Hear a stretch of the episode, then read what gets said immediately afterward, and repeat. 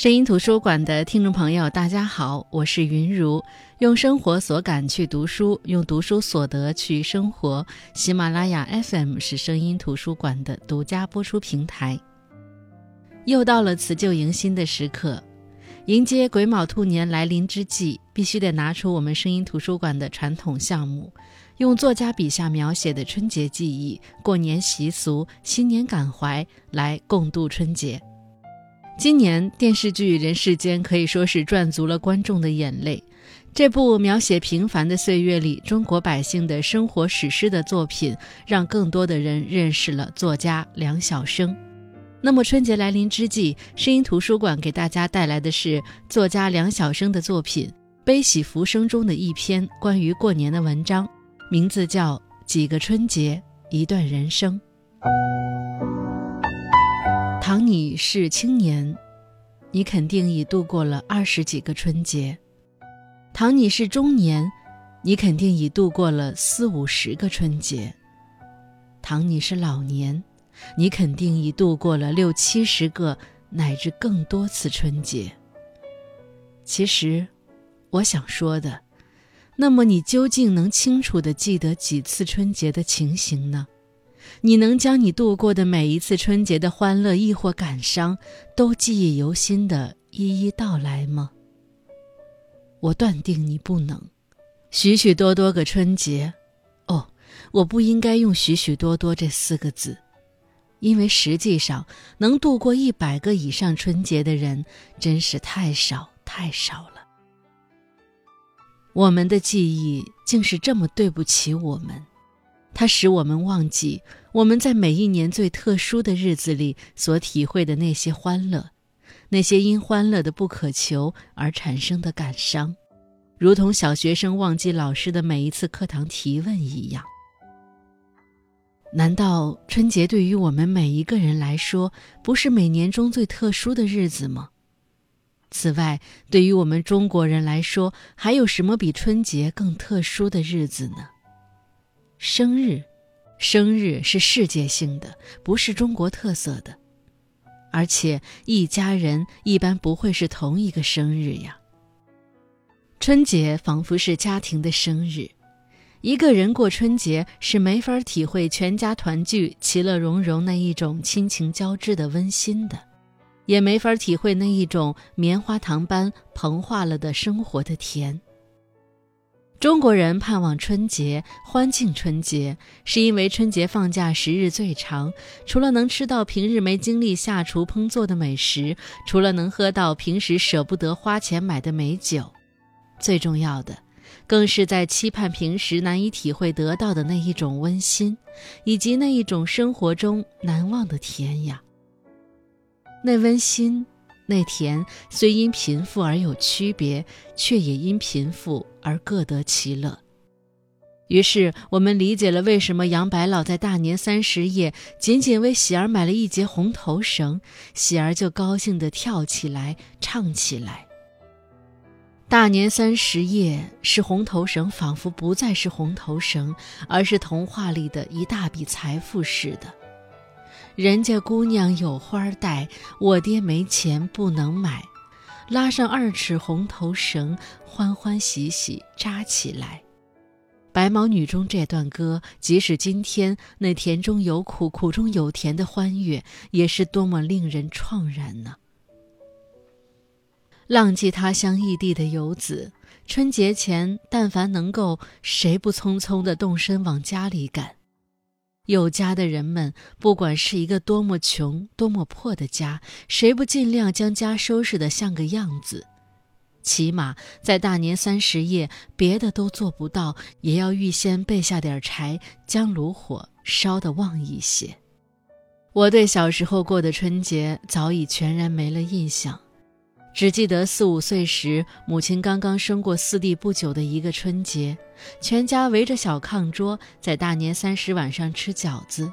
我一不小心将满满一碗饺子汤洒在床上了，床上铺的是新换的床单。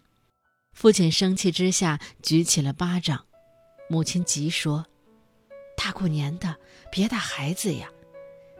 父亲的巴掌没落在我头上。我沾了春节的光。新棉衣被别的孩子扔的鞭炮炸破了，不敢回家，躲在邻居家里哭。这是我头脑中保留的一个少年时的春节的记忆。这记忆作为小情节，被用在年轮里了。也还记得上初二时的一个春节，节前哥哥将家中的一对旧木箱拉到黑市上卖了二十元钱。母亲说：“今年春节有这二十元钱，该可以过个像样的春节了。”时逢做店员的邻家大婶通告，来了一批猪肉，很便宜，才四角八分一斤。那是在国库里冻了十来年的储备肉，再不卖给百姓。就变质了，所以便宜，所以不要票。我极力动员母亲将那二十元都买肉，既是我的主张，那么我当然自告奋勇去买。在寒冷的晚上，我走了十几里路，前往那郊区的小店，排了整整一夜。第二天早上，买到了大半扇猪肉，用绳子系在身后，背着走回了家。四十来斤大半扇猪肉，去了皮和骨，只不过收拾出二十来斤肉，那猪肉瘦得没法形容。一九六八年，大约是初二或初三，既上不了学又找不到工作的我，去老师家里倾诉苦闷。夜晚回家的路上，遇着两个男人架着一个醉汉，他们见我和他们同路，就将那醉汉交付给我了。说只要搀他走过两站路就行。我犹豫未决之间，他们已拔腿而去。怎么办呢？醉汉软得如一滩泥。我不管他，他躺倒于地，岂不是会冻死吗？我搀他走过两站，又走过两站，直走到郊区的一片破房子前。亏他还认得自家门，我一直将他搀进屋。至今记得他叫周祥。是汽车修理工，妻子死了，有四个孩子。他一到家就吐了，吐罢清醒了。清醒的他对我很是感激。以后几天，一直到正月十五，我几乎天天去他家，而他几乎天天不在家，我就替他收拾屋子、照顾儿子、做饭、洗衣，当起佣人来。终于，我明白。他天天白日不在家，无非是找地方借酒消愁。而他借酒消愁，是因为他自己刚刚失去了工作。我真傻，竟希望这样的人为我找工作。半年后，六月，我义无反顾地下乡了。周祥和那一年的春节彻底结束了我的少年时代。我一直觉得是那一年的春节和周祥其人使我开始成熟了。而不是上山下乡运动。兵团生活的六年中，我于春节前探过一次家，和许多知青一样，半夜出火车站，背着几十斤面，一路上急急往家赶，心里则已在想着：如果母亲看见我和他这个儿子将要交给他的一百多元钱，该多高兴呀！全家又可美美的过一次春节了。虽然远在四川的父亲不能回家，有点遗憾。那么另外五个春节呢？当然全是在北大荒过的。可究竟怎么过的呢？努力回忆也回忆不起来了。我曾是班长、教师、团报道员、台木工，从连队到机关，再被贬到另一个连队，命运沉浮。过春节的情形则没什么不同，无非看一场电影，一场团伙连宣传队的演出，吃一顿饺子，几样炒菜，蒙头大睡。当知青时，过春节的第一大享受，对于我来说不是别的，是可以足足的补几天觉。上大学的第一个春节，是在上海市虹桥医院的肝炎隔离病房度过的。第二个、第三个春节都没探家，全班只剩我一个学生在校。在北影工作十年，只记住一个春节，带三四岁的儿子绕到宿舍楼后去放烟花。儿子曾对我说，那是他最温馨的回忆。所以那也是我关于春节的最温馨的回忆之一。在儿童电影制片厂十余年，头脑中没保留下什么关于春节的特殊印象，只记得头几年的三十晚上，和老厂长于兰同志相约了，带上水果、糖、花生之类去看门卫战士们。当年的他们都调离了，如今老厂长于兰已退休，我也不再担任什么职务，好传统也就没继承下来。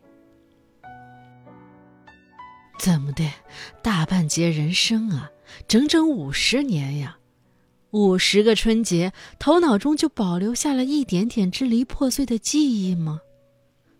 是的，真的，就保留下了这么一点点支离破碎的记忆。虽然是支离破碎的记忆，但除了六八年的春节而外，却又似乎每忆起来都是那么的温馨。六八年的春节，我实际上等于初二或初三后就没在自己家，在周祥家当佣人来着。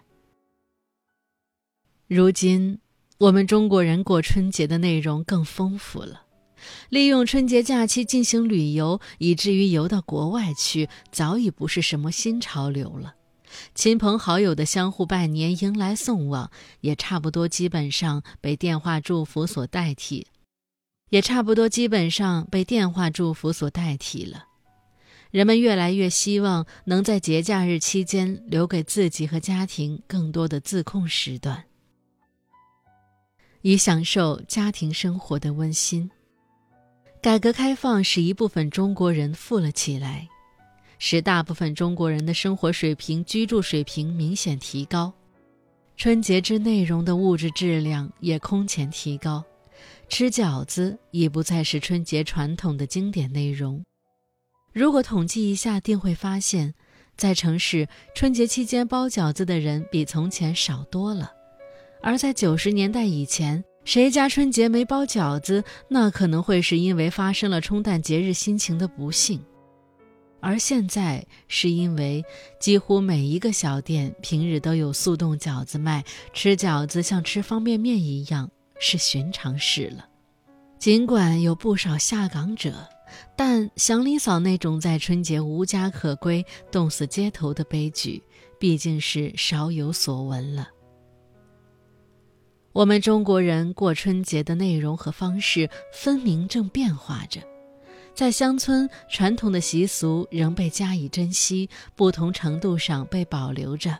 在城市，春节的传统习俗正受到日新月异的现代生活方式和生活质量的冲击，甚至已经发生了彻底的变化。依我想来，我们中国人大可不必为春节传统内容的瓦解而感伤。从某种角度看，不妨也认为是生活观念的解放。只要春节还放一年中最长的节假，春节。就永远是我们中国人总把新桃换旧符的春节。毕竟，亲情是春节最高质量的标志。亲情是在我们内心里的，不是写在日历上的。一个人只要是中国人，无论他或她多么了不起，多么有作为，一旦到了晚年，一旦陷入对往事的回忆。春节必定会伴着流逝的心情，带给自己某些欲说还休的惆怅，因为春节是温馨的，是欢悦的，那惆怅即使绵绵，亦必包含着温馨，包含着欢悦呀。哪怕仅仅为了我们以后回忆的滋味是美好的，让我们过好每一次春节吧。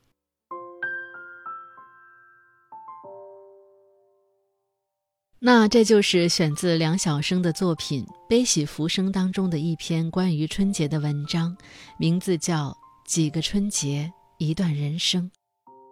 在梁晓声的笔下，春节是有着独特的人生意义的，它代表着一段人生的转折点，代表着一段家族的过往。我们每年都过春节，当我们回首过往的春节时，我们会记住哪一个呢？首先，一定是印象最深刻的，悲伤或者欢喜都有可能让人刻骨铭心。其次是那些过往当中少数区别于常态的过年方式，比如当我们所有的年都是在故乡过的，突然有一年是带着爸妈旅行过年的，那么无论是你还是爸妈，都一定会记得那个春节。再者就是仪式感满满的春节，春节就是图个热闹，图个团圆，这才是支撑那些天再冷。风再大，人再多，跋山涉水也要回家的人最大的动力。对我们来说，仪式感是一种从进入腊月就开始的盼望，是多年不见的故交亲人的寒暄，是对老年人的温情馈赠。那也许对春节来说，回家就是我们最大的仪式感。热爱生活，我们不妨从过好每一个春节开始。好的，我是云如声音图书馆，我们下期再见。